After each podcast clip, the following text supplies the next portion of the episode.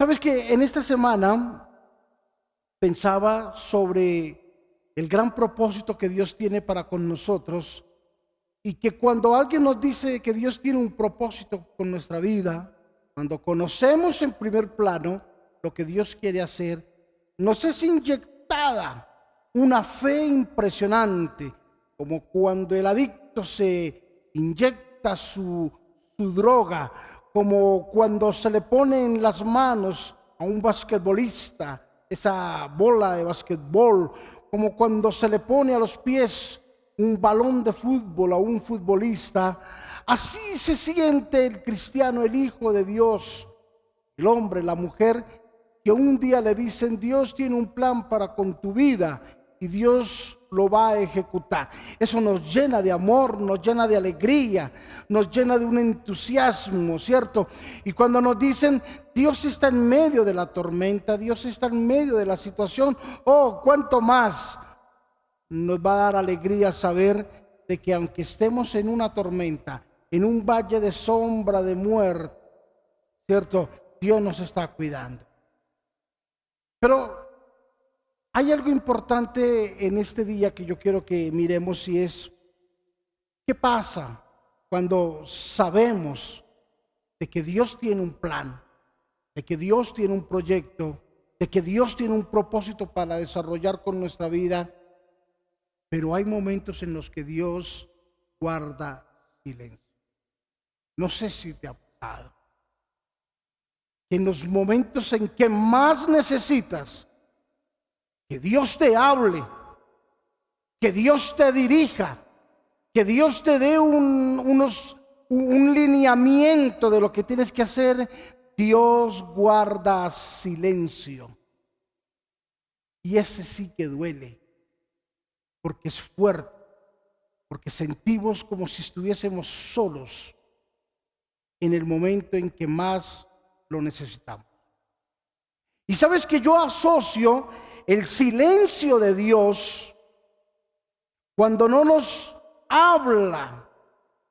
Yo lo asocio como cuando uno está viendo una película, un programa en televisión y hay personas que no les interesa el programa que uno está viendo. Lo voy a hacer específico. Me gusta ver mucho el canal de Turbo me gusta ver los carros, me gusta ver motos. Me gusta ver cómo funciona un motor, me gusta ver cómo se le sube las cilindradas a un motor, cómo se repotencializa un motor, toda esta situación. Y cuando sintonizo ese canal, para mí es un deleite, ¿cierto? En horas de la noche poner el canal turbo y ver motocicletas y ver carros. Y al lado mío está Diana. Y de un momento a otro la volteó a mirar y ella está así mirando el canal. Y de un momento a otro ah, pasan 10 minutos y la veo con los ojos un poco más agachados, más agachados. Cuando menos piense, está enroscada ahí al lado mío, tapada, como si no le importara lo que yo estuviese viendo o lo que me gusta a mí. Y evidentemente no está interesada en ver motores, porque yo veo ese motor, veo esos carros y le digo, Diana, Diana, mira, mira, mira ese motor, mira, qué lindo. Y ella abre sus ojos, dice, uy, sí, muy lindo, y vuelve y se duerme. Yo digo, o sea, me dice como por sacarme del paso, pero no le ve la belleza que yo le veo a un motor. ¿Será que ella no está interesada en lo que yo estoy viendo? ¿O será que no está interesada es en mí? Bueno, ahí hay que hacer una diferencia.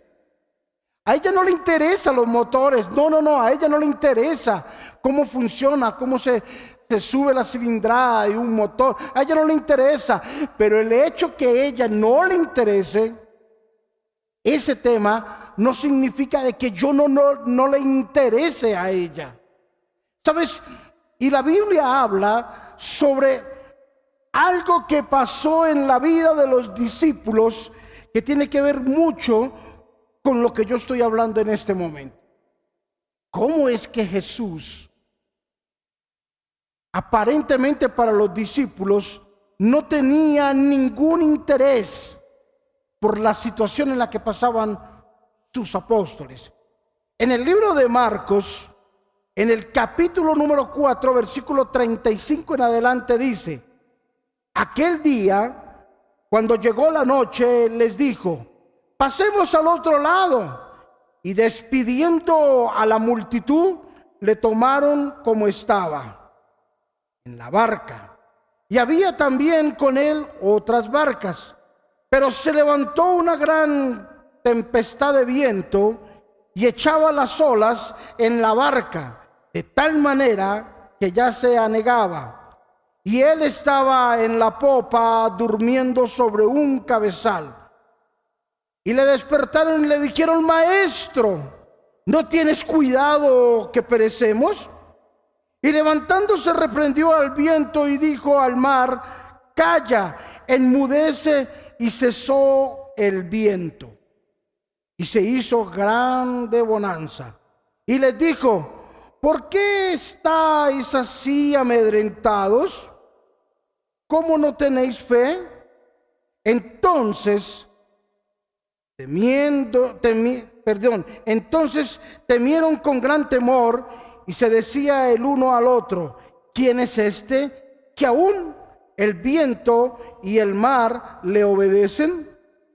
Cuando Jesús guarda silencio, crea una, una cierta frustración en el corazón del hombre. Pero cuando Jesús guarda silencio, es porque Él está permitiendo que cada uno de nosotros vivamos nuestra propia tempestad.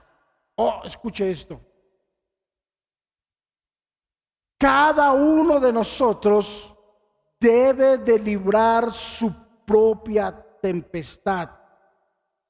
La Biblia narra de que Jesús estaba con sus discípulos, pero a pesar de que estaba con sus discípulos, había una tormenta que los estaba llevando a tener miedo y pánico.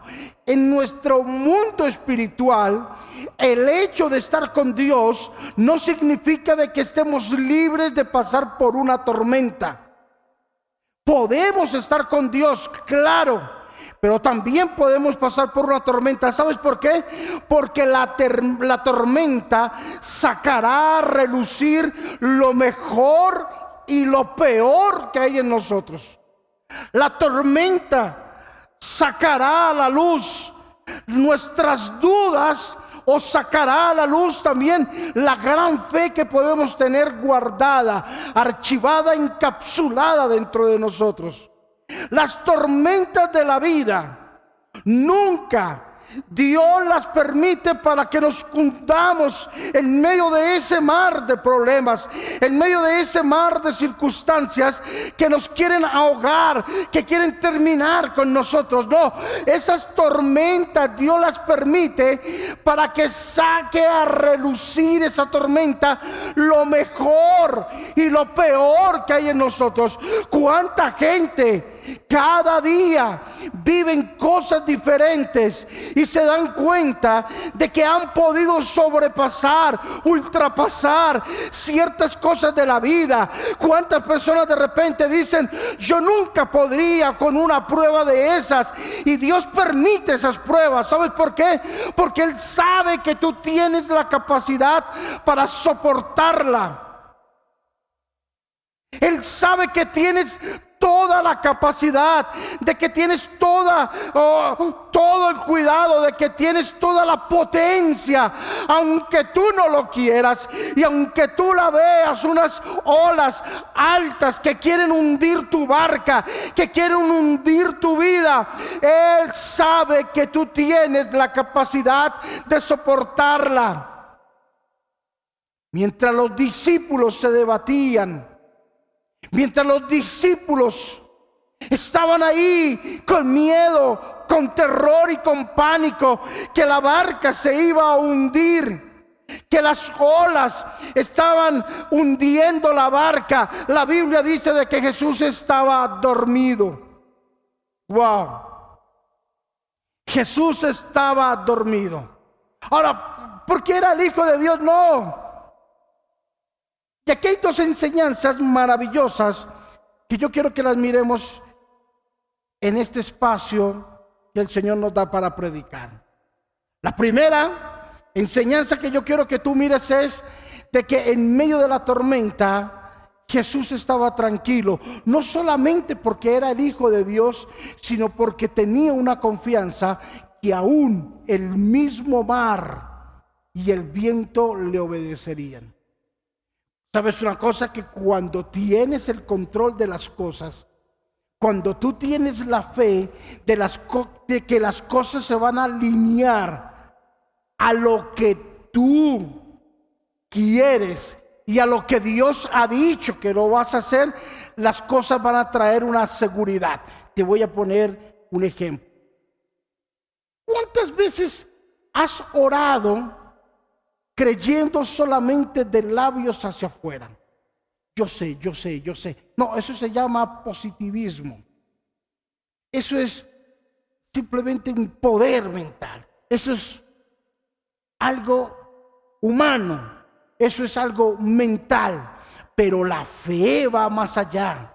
La fe va cuando yo creo que las cosas están en las manos de Dios, aunque las cosas nos estén dando. Aunque el dictamen sea al contrario de lo que yo estoy esperando, yo sigo creyendo en lo que Dios ha dicho, en lo que Dios me ha prometido, en lo que Dios me ha prometido que me va a dar y que me seguirá dando. Y lo primero que yo quiero que tú entiendas es, Jesús sabía que podía dormir en paz. Jesús sabía que podía estar en tranquilidad porque tenía una confianza en el Padre. ¿Y sabes que no hay algo más grandioso que dormir en paz? ¿No hay algo más grandioso que dormir en tranquilidad? Ah, yo, yo anhelo mucho esas personas que ponen su cabeza en la almohada y se duermen. No, que se duermen, se desmayan, se van, entran por allá en la estratosfera y bueno, se pierden por allá y usted los mueve y no los despierta nadie. A mí me cuesta dormirme. A mí me cuesta. Y doy una vuelta, y doy otra vuelta, y doy otra vuelta. Pero ¿cómo hay gente que se puede dormir en el filo de una navaja? Se pueden dormir hasta parados. Yo he visto gente en los buses ahí, colgadas ahí de un tubo así, dormidos. ¡Wow! ¿Cómo duermen? ¿Cómo pueden dormir en ciertas circunstancias de la vida? ¿Sabes? Y ahí uno dice, o está muy cansado o es muy confiado. O confía en demasía o el cansancio lo tiene rendido. En este caso, en el caso que estamos hablando de Jesús, la Biblia dice de que Jesús estaba dormido, porque Jesús gozaba de una paz Jesús ah, gozaba de una tranquilidad. Jesús gozaba de que tenía todo en orden. Que aunque se levantaran las olas más impetuosas de ese mar, que aunque se levantara el problema más grande, Él seguía confiando en el Señor. Él seguía confiando en el Padre.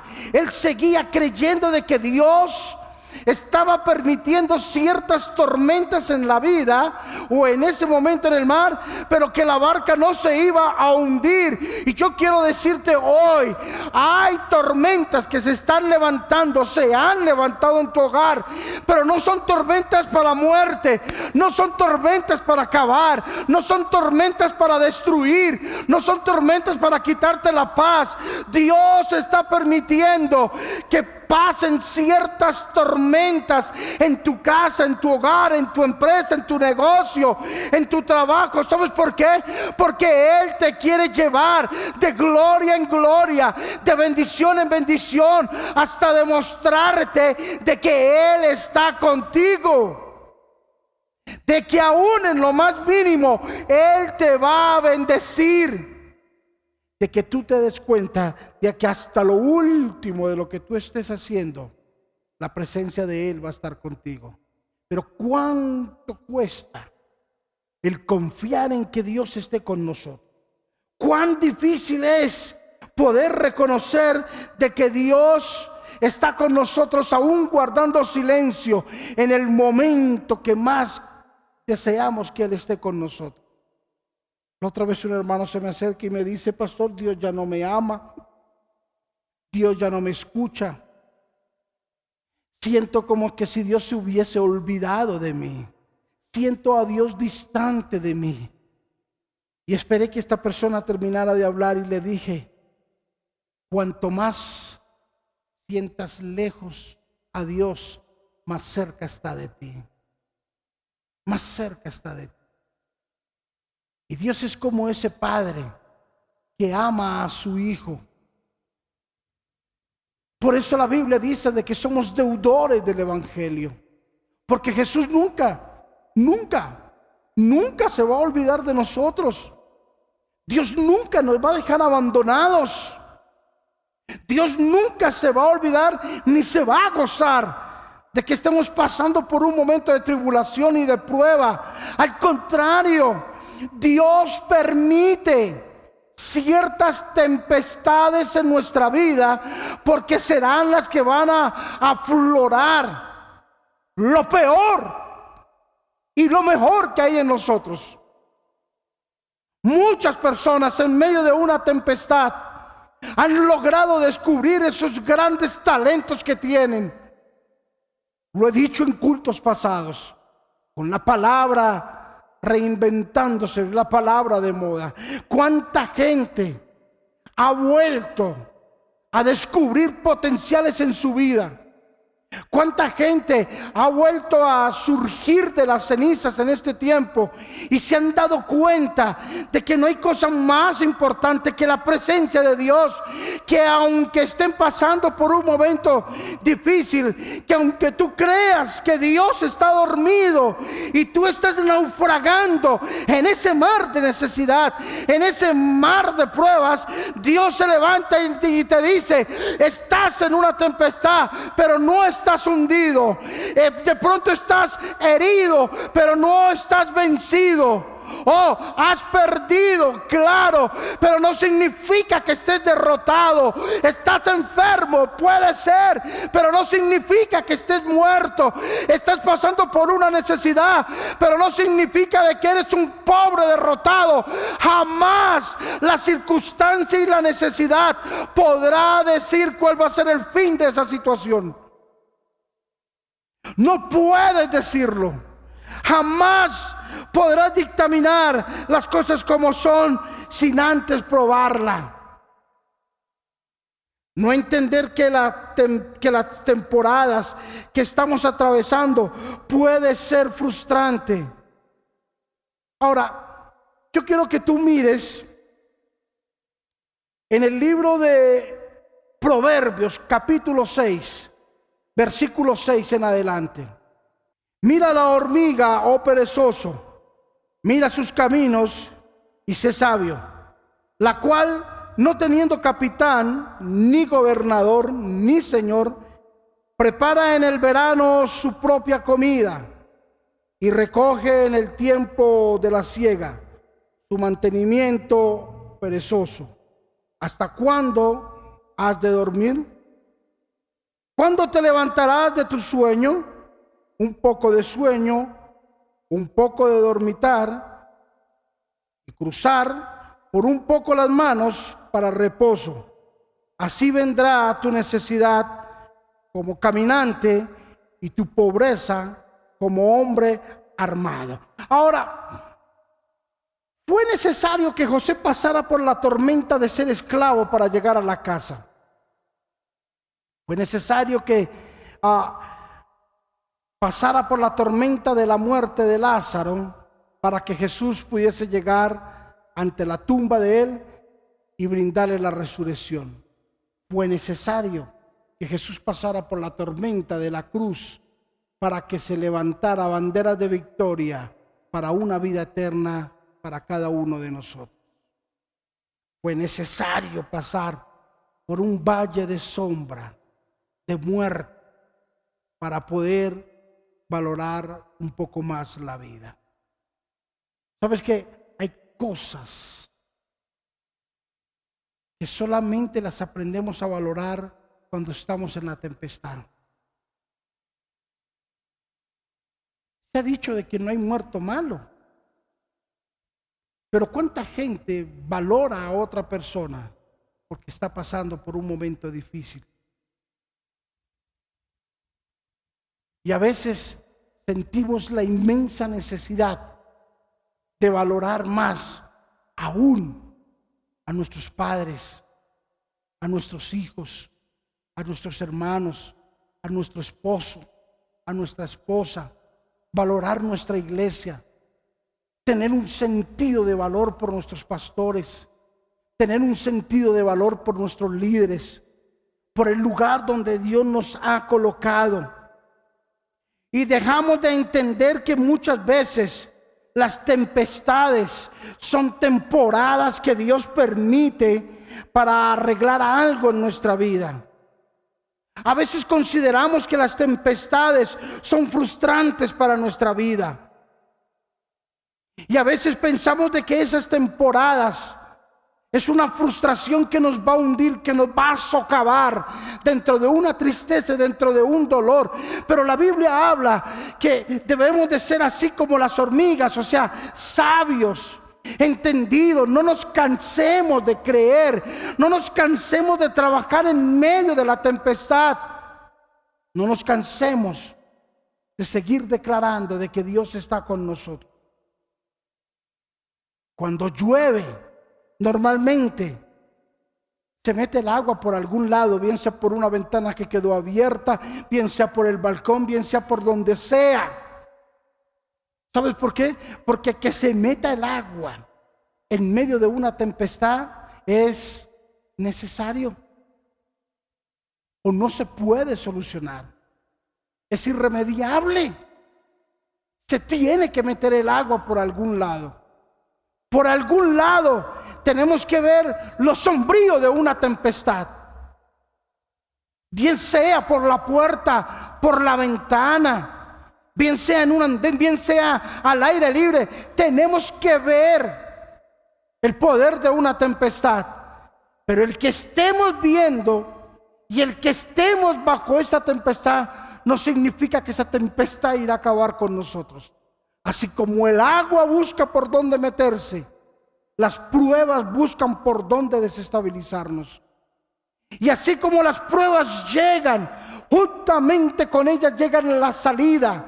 Y yo quiero decirte, mira mi hermano, ya se nos está avecinando prácticamente el fin de este año. Ya estamos en septiembre. Seguirán solamente octubre, noviembre, diciembre, tres meses. Y ya dentro de un mes o mes y medio, escúchame esto, dentro de mes y medio ya se comienza a hablar de Navidad. Ya comienza a moverse el mundo de la Navidad. Se nos fue el año. Se nos fue el 2020. El 2020 que profetizamos que era el año de Dios. El 2020 que profetizamos que era el año de la bendición, de la prosperidad. Y muchos dirán, fue un año de tempestad. Sí, fue un año de tempestad, pero estamos vivos. Se metió el agua por algún lado, claro. Dejamos una ventana abierta, dejamos una puerta abierta. No sé, había una gotera, se dañó una teja, cualquier cosa hubo, pero no significa que nos ahogamos.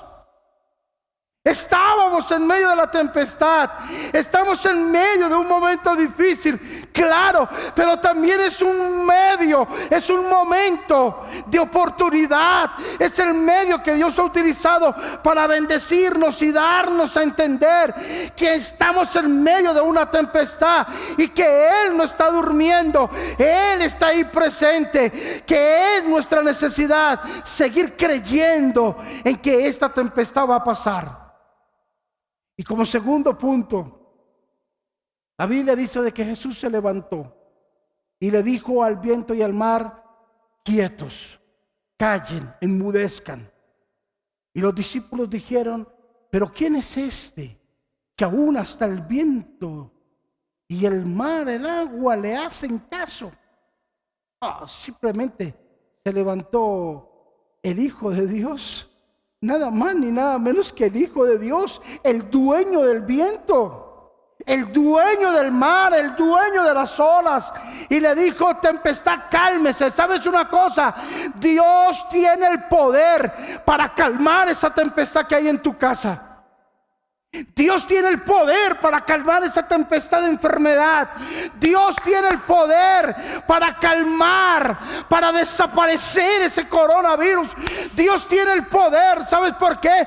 Porque Él es el dueño del mundo, de la tierra y de todo lo que existe. Él es el dueño. Él se puede levantar y aquietar lo que quiera. Porque eh, todo lo que existe está bajo el poder de los de Dios. Nada se sale de su control. Y yo quiero decirte hoy, en este día maravilloso, mira, Dios tiene la tempestad, Dios tiene la tempestad controlada. Dios tiene el poder para acabar esa tempestad.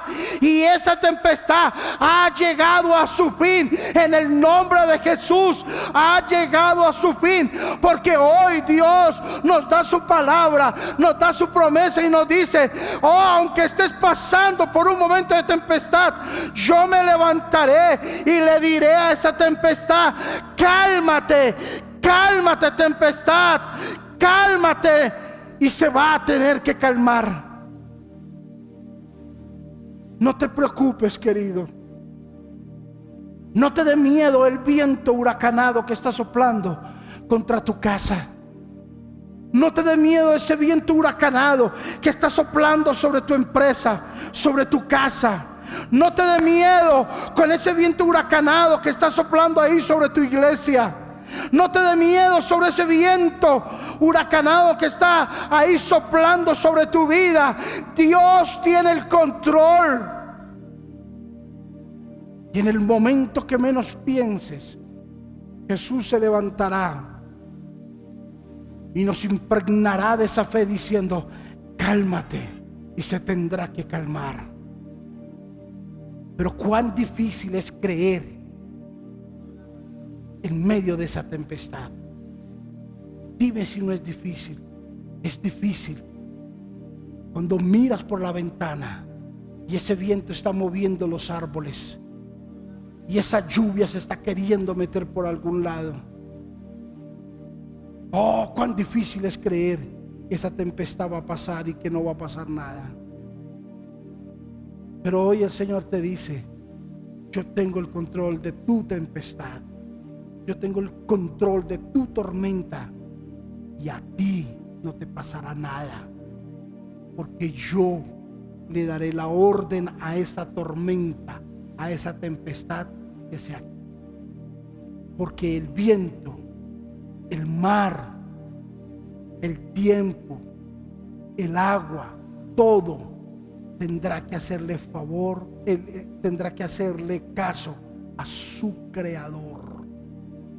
Y todo está en las manos de,